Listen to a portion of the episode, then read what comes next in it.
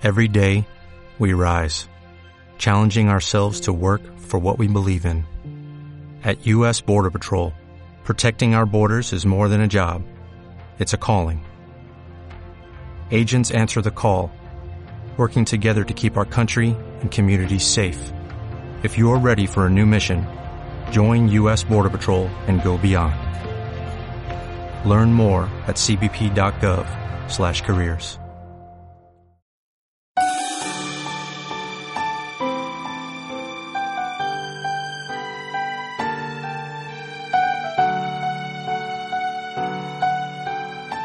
Animación bíblica.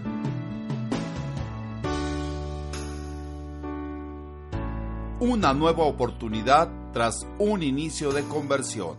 San Lucas capítulo 19 versículos del 1 al 10. Saqueo.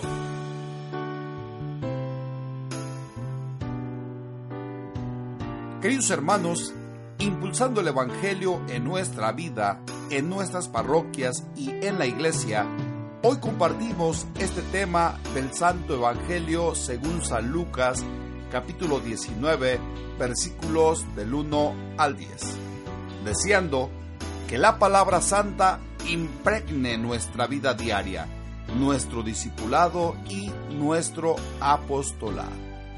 Un mensaje maravilloso donde nuestro Señor Jesús da la oportunidad de salvación a un hombre llamado Saqueo, pero a la vez nos abre también a nosotros la misma oportunidad. San Lucas es el único evangelista que lo narra, y lo narra de esta manera. Entró en Jericó y atravesó la ciudad. Allí vivía un hombre llamado Saqueo, jefe de recaudadores de impuestos y muy rico. Intentaba ver quién era Jesús, pero a causa del gentío no lo podía conseguir, porque era bajo de estatura. Se adelantó de una carrera y se subió a un árbol para verlo, pues iba a pasar por ahí.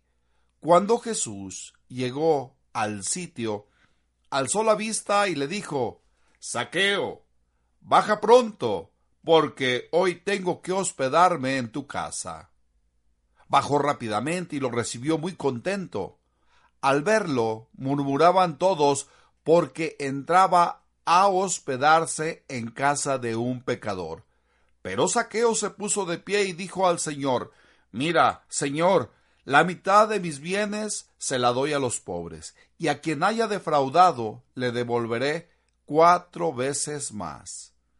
Jesús le dijo, Hoy ha llegado la salvación a esta casa, ya que también él es hijo de Abraham, porque el Hijo del Hombre vino a buscar y salvar lo perdido.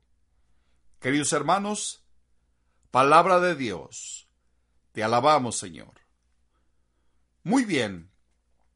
Saqueo. Hoy hemos entonces escogido a Saqueo en nuestra animación bíblica. Un hombre que es descrito como de baja estatura o como decimos aquí en México. Muy chaparrón, muy chaparrito o hasta casi tirándole a enanito. También es descrito como un hombre de buena posición económica, porque es muy rico. Su oficio es recaudador de impuestos. Recaudador de impuestos. Otra virtud es que sabe manejar gente, es decir, tiene el don de mando, pues no solo es recaudador, sino jefe de recaudadores. Y obvio que ahí tiene que poner el don a trabajar para dirigir a esta gente a quien tiene a su mando. Por otro lado, es un hombre muy inteligente y está consciente de sus ventajas. Su mismo nombre lo encumbra. Saqueo significa el puro o justo. Y si en dado caso es diminutivo de Zacarías, como dicen bastantes comentadores de la Sagrada Escritura, entonces Zacarías significa Dios se acordó de él. Sin embargo, no lo tiene todo. También tiene desventajas. Aún con el dinero, aún con la posición que él tiene, tiene desventaja física, pues es bajo. Tiene una desventaja muy grande ante los hombres. ¿Cuál es? La fama. Es de mala fama este hombre. Tercero, es aborrecido por muchos ciudadanos israelitas que lo consideran traidor. Y más aún, es considerado dentro del grupo de los pecadores. Bueno, la pregunta entonces sería, ¿por qué hoy hemos escogido a Saqueo? Es que Saqueo reúne varias facetas del hombre actual. Muchos tenemos nuestra confianza, fe y poder en la riqueza. Otros muchos nos gusta tener gente a nuestro mando, mover, manipular. Así nos sentimos nosotros gente importante. Millones aprovechamos toda ocasión para explotar a otros. Millones también causamos daño a otros seres humanos de una u otra forma, quizá queriendo o no queriendo. Y miles ya son considerados condenados. Millones suplimos deficiencias físicas con dinero, inteligencia, etc. Por eso, pues entre otras cosas, se ha escogido a este hombre. Pero vamos a aprovechar a este personaje y sobre todo su tercer significado de su nombre para exponer lo grueso del tema, diminutivo de Zacarías. Dios se acordó de él. ¿Sí? Dios se ha acordado de Saqueo y él va a vivir el momento decisivo de su destino. La santa palabra anuncia el encuentro decisivo de Jesús con Saqueo. Entró en Jericó y atravesó la ciudad. 19.1 Nuevamente, la ciudad de Jericó será determinante para un judío. ¿Cuándo lo fue determinante? Cuando lo fue para el pueblo israelita, que guiado por Josué, decididamente va a la conquista de la tierra prometida. Empezando, exactamente hermanos, por Jericó. La arca de la alianza va delante de ellos y allí en Jericó se distingue por sus muros potentes, fuertes, de gran espesor, altura, duros para penetrar y sobre todo de caer. Pero con el paso firme de los israelitas cuando van narrando la Sagrada Escritura, a paso firme, pum, pum, pum, pum, el muro se viene abajo. Y aquí en Jericó hay un hombre con murallas muy profundas, murallas muy altas, anchas y que parecen que son impenetrables. 19.2. Allí vivía un hombre llamado Saqueo, jefe de recaudadores de impuestos y muy rico. ¿Alguna vez se ha puesto a pensar cuántos millones de hombres tenemos el corazón de piedra? ¿Cuántos hombres muertos hay religiosamente? ¿Cuántos hombres están lejos del amor de Dios? Saqueo enfrentará su destino, pues hay algo que desde hace tiempo siente en su corazón y hoy con este encuentro va a tener respuesta a ese sentir. Pero ¿qué es lo que puede sentir Saqueo? A no ser de todo lo que ha experimentado, pues nunca le ha faltado nada. Bueno, quizá esto le suene raro, pero por muy malo o bestia que sea un hombre, muy desalmado o totalmente cruel, bruto eh, en cuanto al juicio para no tentarse el corazón contra otro, de repente siente una atracción hacia su Creador. Mira el cielo, suspira, invoca a Dios, de repente, ay Dios mío, siente nostalgia de insatisfacción. ¿Y cómo puede suceder esto? Pues es lógico, queridos hermanos, ya que buscamos el lugar de donde salimos y a dónde vamos. Fuimos creados por Dios y a Saqueo de igual manera lo creó Dios y a Dios tiene que llegar. Tiene un impulso raro de conocer a Jesús. Se oyen tantas cosas de él.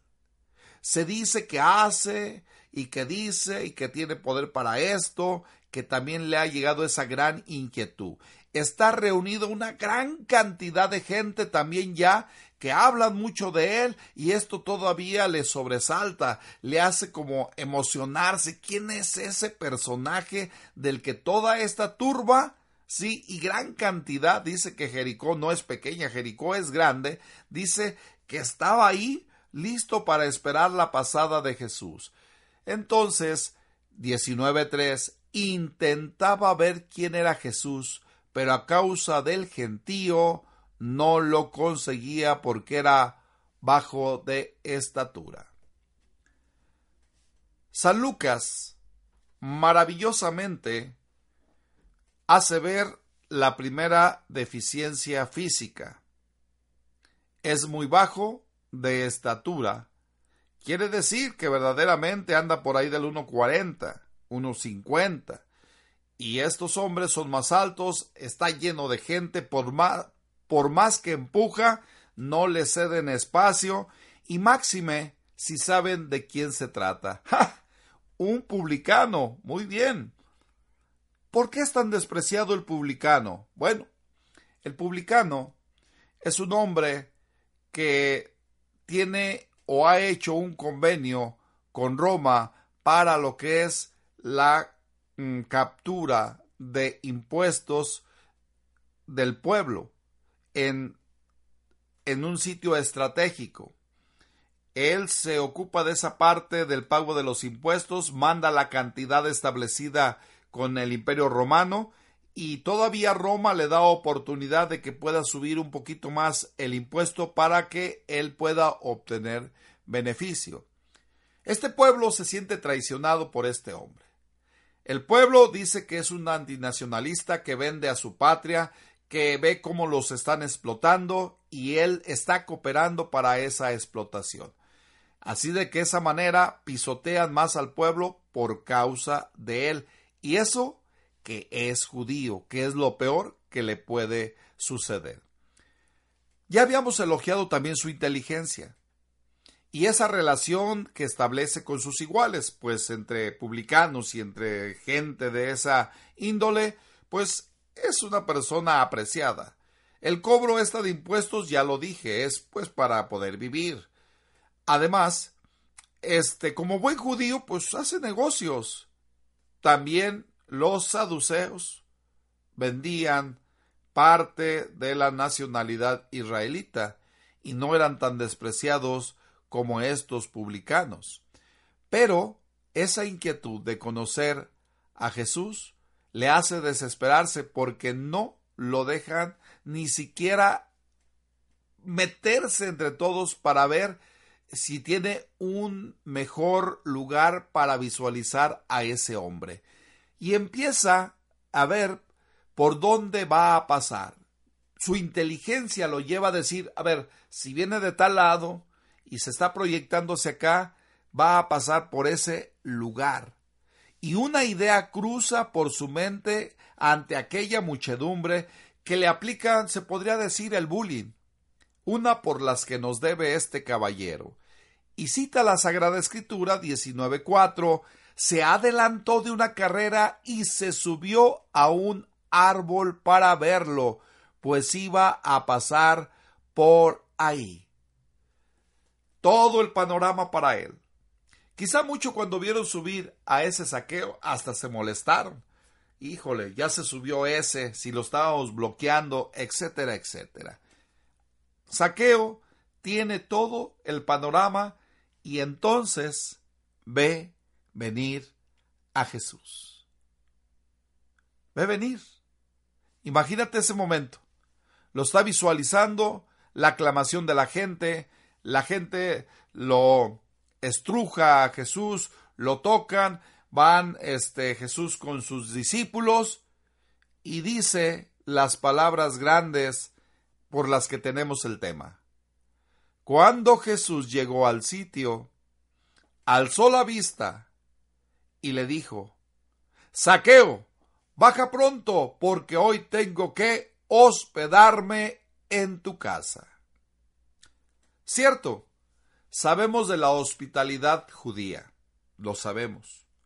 Es una hospitalidad que se le brinda al forastero, se le atiende, se le lava los pies, se le unge, se le ofrece los alimentos, se le ofrece en ese momento la casa para que pase eh, momentos eh, donde descanse de su jornada. Hay una buena hospitalidad. Lo que es eh, Oriente tiene esa costumbre muy bien este, desarrollada culturalmente.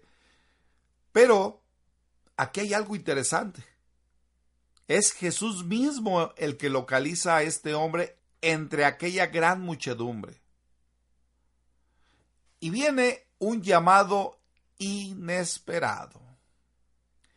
Imagine escuchar su nombre por parte de Jesús. ¿Cómo lo sabía que se llamaba Saqueo?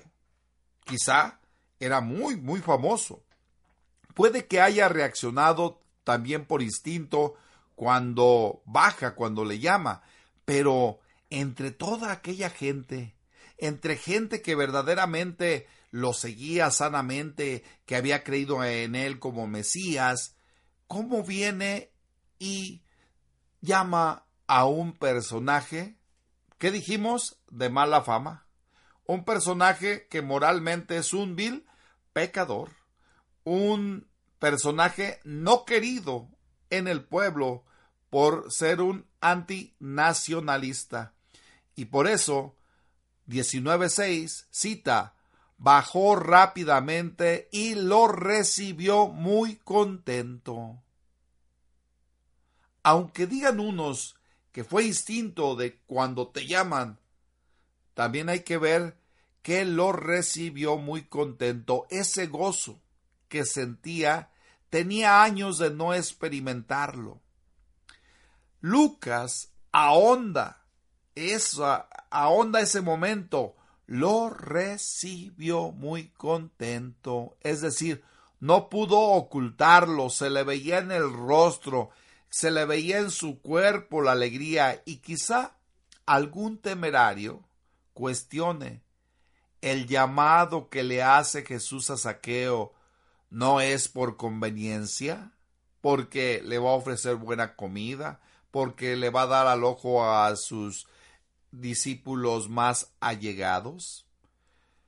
Era probablemente uno de los más ricos de aquella región, uno de los hombres que también tenían mayor influencia, podría ser. Sin embargo, esto que ha dicho Jesús de hospedarse y se entiende que entra a la casa, si entra a la casa, y si entra a la casa viene todo lo que es la hospitalidad, y si es en la tradición de ofrecerle algo de comer como comensales, toda la muchedumbre es testigo de cómo está aquel hombre atendiendo a Jesús. Entonces viene un juicio y envidia de muchos. Este saqueo, volvemos a insistir, era un despreciable recaudador de impuestos. Se ha confabulado con Roma para explotar más al pueblo. Por eso empiezan ellos a repudiar ese momento. El relato dice que algunos empezaron a ver el, y preguntarse por qué este Jesús está llamando y se metió a la casa de este hombre.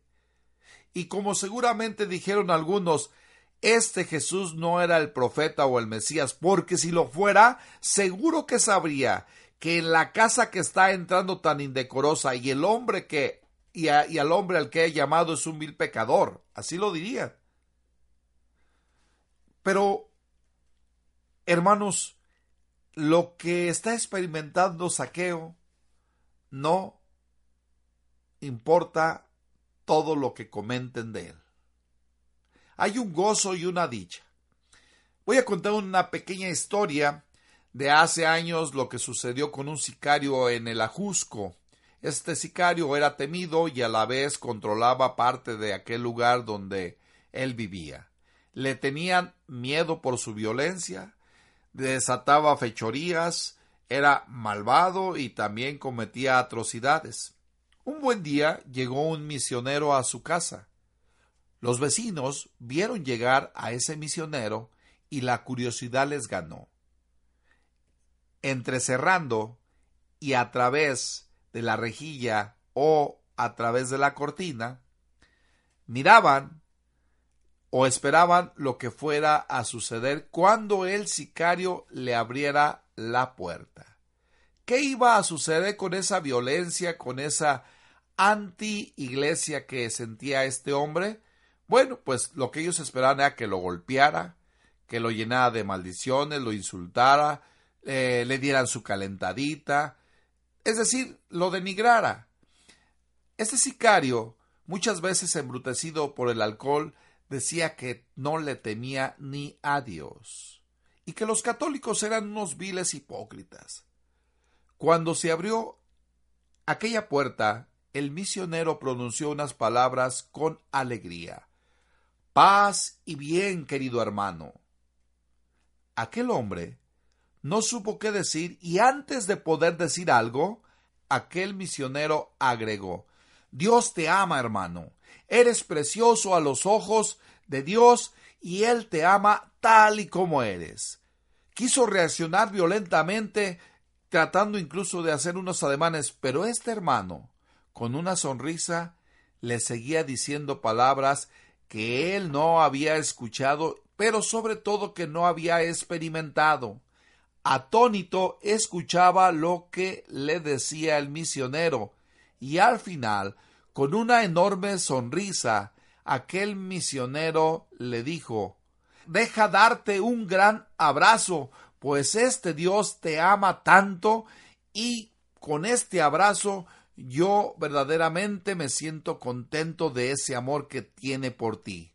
Lo abrazó y todavía hasta le dio un beso en la mejilla.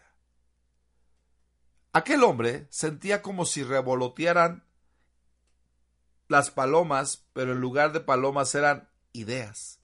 ¿Qué fue esto? ¿Qué quiso decirme? Mientras que los mirones, obviamente, no podían creer lo que estaba pasando. Bueno, pues de igual manera, imagina toda aquella gente no sabe por qué ha elegido a Saqueo.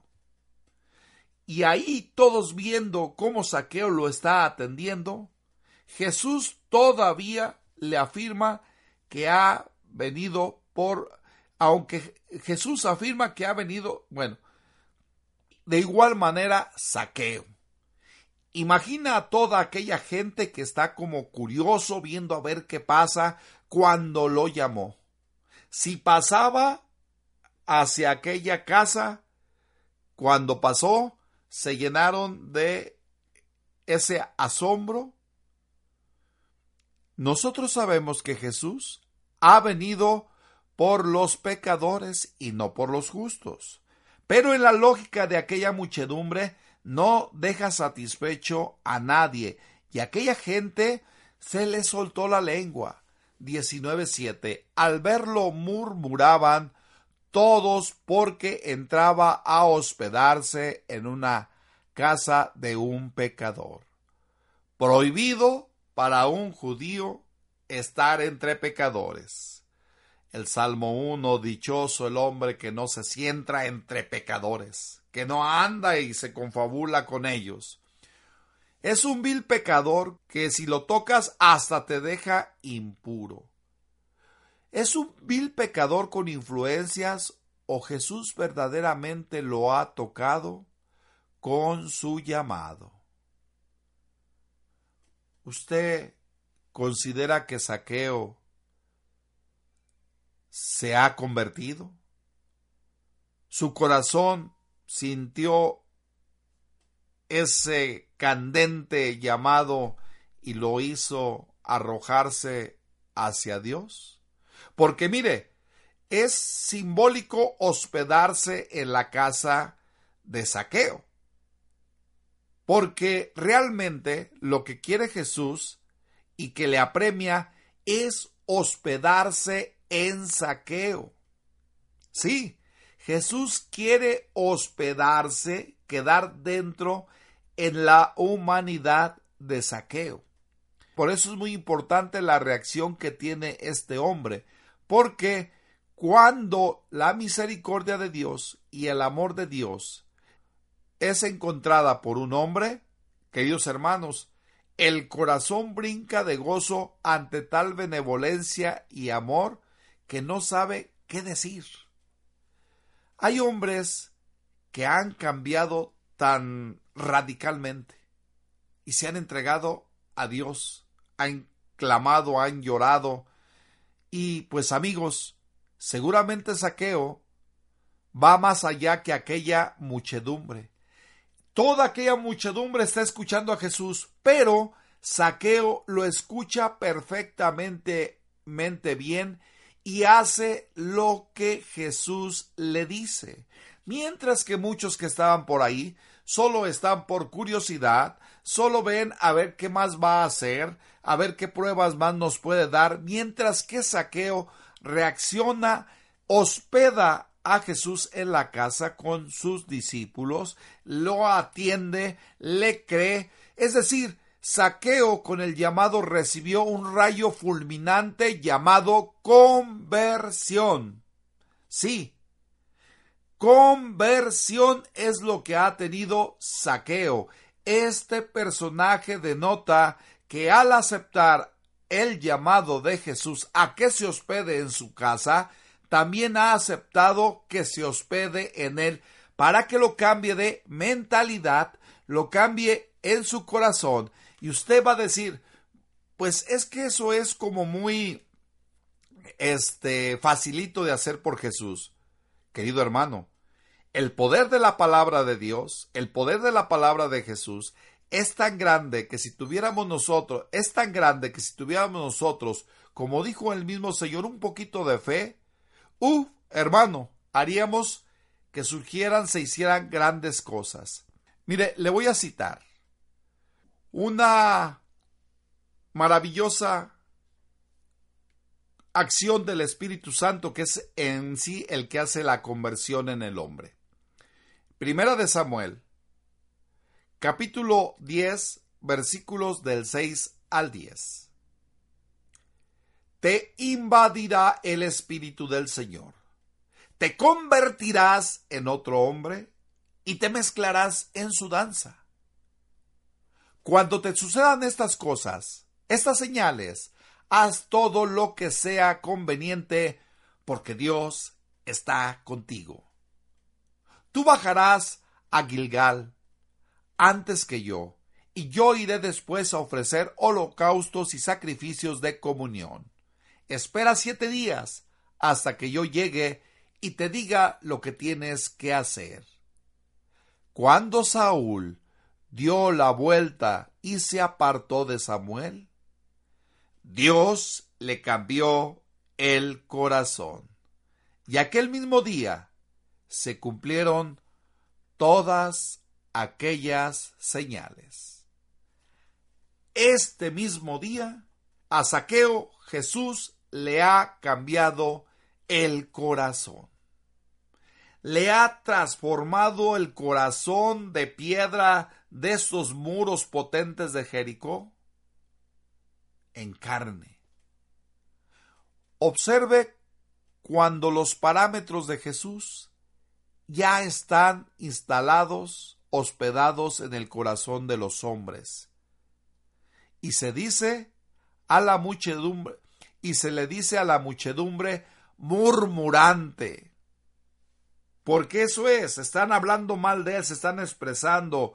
Unos están asombrados, otros no lo aceptan, otros diciendo hasta blasfemias casi.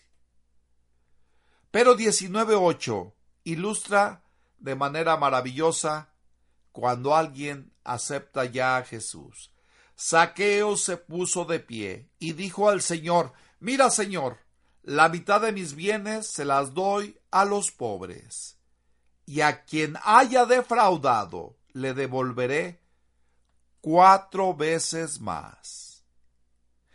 El Espíritu Santo le ha hecho entender a Saqueo que tiene una deuda con los pobres. Porque todo israelita sabe, y también los seres humanos sabemos, que los pobres, las viudas, los huérfanos, los explotados, los marginados, son de Dios. No nos tenemos que meter con ellos, al menos que sea para ayudarles. Solo el Espíritu Santo le hizo entender la situación de esta gente mientras que él gozaba de grandes riquezas. Y a la vez, también sabe que es el tiempo de devolverle lo que es de ellos, porque así se da la justicia. Y lo que hace entonces es resarcir el daño, como si fuera una confesión, porque la confesión pues te da un qué nacimiento a la persona, una conversión. En la ley de Moisés se exigía el cuádrupo, por eso dice cuatro veces, en casos de robo. Éxodo 21:37, Éxodo 22:1. Pero en caso, pero en caso de fraudes, solo se exigía una quinta parte. A más de la devolución o compensación de lo defraudado. También está en Levítico 5.24, números 5 del 6 al 7. En el uso de esta época, entonces, solo es vigente la satisfacción de una quinta parte cuando se ha defraudado. Pero este saqueo va más allá, porque mira, la primera parte ya la dijimos, es para los pobres la indemnización, pero la segunda parte es un acto de generosidad que va más allá de un panorama pobre para los hombres. Por encima busca la justicia que se debe de exigir a todo hombre. Por eso reacciona positivamente y dice, si alguno le he robado, si alguno le he defraudado, sea el caso cualquiera, yo daré cuatro veces más. Y estamos seguros que más de alguna vez o más de alguno sí lo defraudó y entonces salieron beneficiados. Por eso, así comenzó Saqueo la vida nueva. A un inmenso gentío se le anuncia la salvación. Y a muchos hombres les parece difícil cambiar y sobre todo optar por Jesús. No es fácil, lo sabemos. Nos hace ver también saqueo que al menos desde la palabra poderosa no es difícil tener conversión. Pero desde la parte humana, que es la que se resiste, sí es difícil, porque cuando se resiste, no deja que la gracia de Dios se derrame en él. En cambio, aquel que acepta la abundancia, en él, hermanos, se vuelve inagotable y dándole a saqueo una vida nueva. Por eso 19.9 dice, Jesús le dijo, hoy ha llegado la salvación a esta casa, ya que también él es hijo de Abraham. Oye, pero ¿cómo a, los de su casa, qué tiene que ver la esposa, qué tienen que ver los hijos, qué tienen que ver los criados. Oye, ellos sabrán si en determinado momento quieren seguir a Jesús, probablemente a ellos los atraiga otra religión. Mira, hermano, en aquel tiempo, cuando un jefe de familia se convertía a Jesús, toda la casa de él, que incluyendo su mujer, incluyendo sus hijos, criados, se bautizaban en Cristo Jesús. ¿Sí? Y así nos podríamos preguntar, ¿cómo pudo Saqueo dar ese paso tan importante? Y otros que estaban ahí de testigos, lo primero que hicieron fue reclamar, juzgar, envidiar el llamado que le hacía. Pues, porque puso atención a lo que Jesús le está ofreciendo. Y el Espíritu puso sobrio, consciente a saqueo, y le abrió el conocimiento, el entendimiento que a veces se cierra, agudizó su entendimiento y sus oídos escucharon el llamado a la conversión, porque es una oportunidad que se da, queridos hermanos, tras el inicio de una conversión.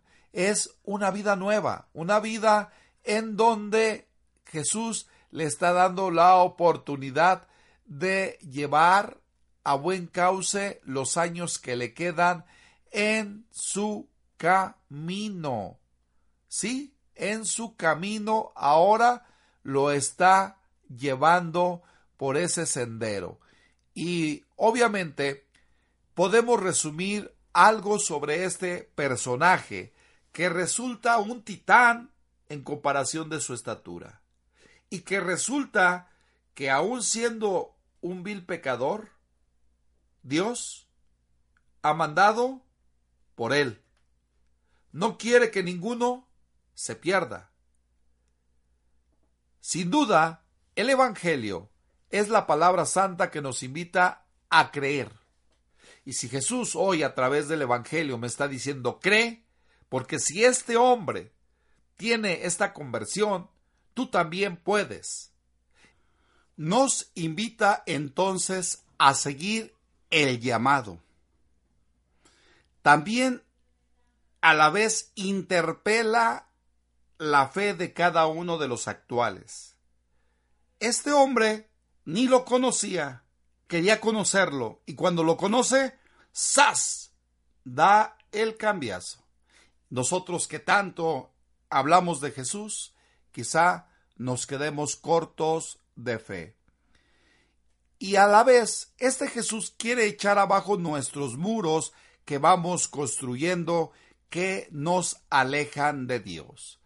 Cada narración y hecho ya están certificados en el Evangelio de que así sucede. No es de que si tú lo haces, de que si yo quiero nada. Esto sucede porque sucede como se dio hoy con saqueo. Y este saqueo nos da también la oportunidad de ver que sí podemos convertirnos, que haya un cambio de vida, que hay poder para llegar a incluso a ser hasta santo, de alcanzar una vida eterna. Nos impulsa a dejar lo que es malo o dañino para nuestra vida y nos alimenta y nos alienta a que si hoy el primero en escuchar las palabras de Jesús puede convertirme a Dios. Los de mi casa son los primeros beneficiados, porque si yo me convierto, mis seres queridos tendrán el primer beneficio. Nos invita también a tener valor de ser un católico practicante y no tener miedo, así como lo hizo Saqueo, ni vergüenza. Bajó, tuvo lo que hay que hacer, abrió su puerta, ofreció lo que tenía. Nos invita también a que no tengamos miedo a anclar nuestra vida en Jesús y no en el dinero. Saqueo es un personaje que tuvo que vencer su baja estatura. Tuvo que vencer el desprecio y el deshonor. Tuvo que subir más allá que otros para ver a Jesús y conocerlo. Tuvo que abrir la puerta de su casa para que entrara Jesús. Tuvo que incluso sacrificar el dinero con tal de ganar a Jesús. Cierto, este es un pecador y habrá otra gente que no tiene tanto problema porque llevan una vida más en Dios. Pero este encontró el perdón, encontró la misericordia, encontró la bondad, encontró la caridad de este Jesús que lo llevó a una vida nueva en Jericó. No es Jerusalén, no es eh, la Ciudad de México, no es Durango, no, etcétera, es en el lugar donde tú estás. Y de inmediatamente una persona que acepta a Jesús, hermanos, desde ese momento quiere componer rápidamente su vida. Empieza un proceso, por eso es una oportunidad tras un inicio de conversión, una oportunidad y un proceso donde se va proyectando ese Cristo en la vida de, de quien lo aceptamos. Y cierra con este versículo que nos debe de animar cada vez que desistamos, cada vez que sintamos que no avanzamos, cada vez que vemos que como que la religión no es para uno. Lucas 19:10.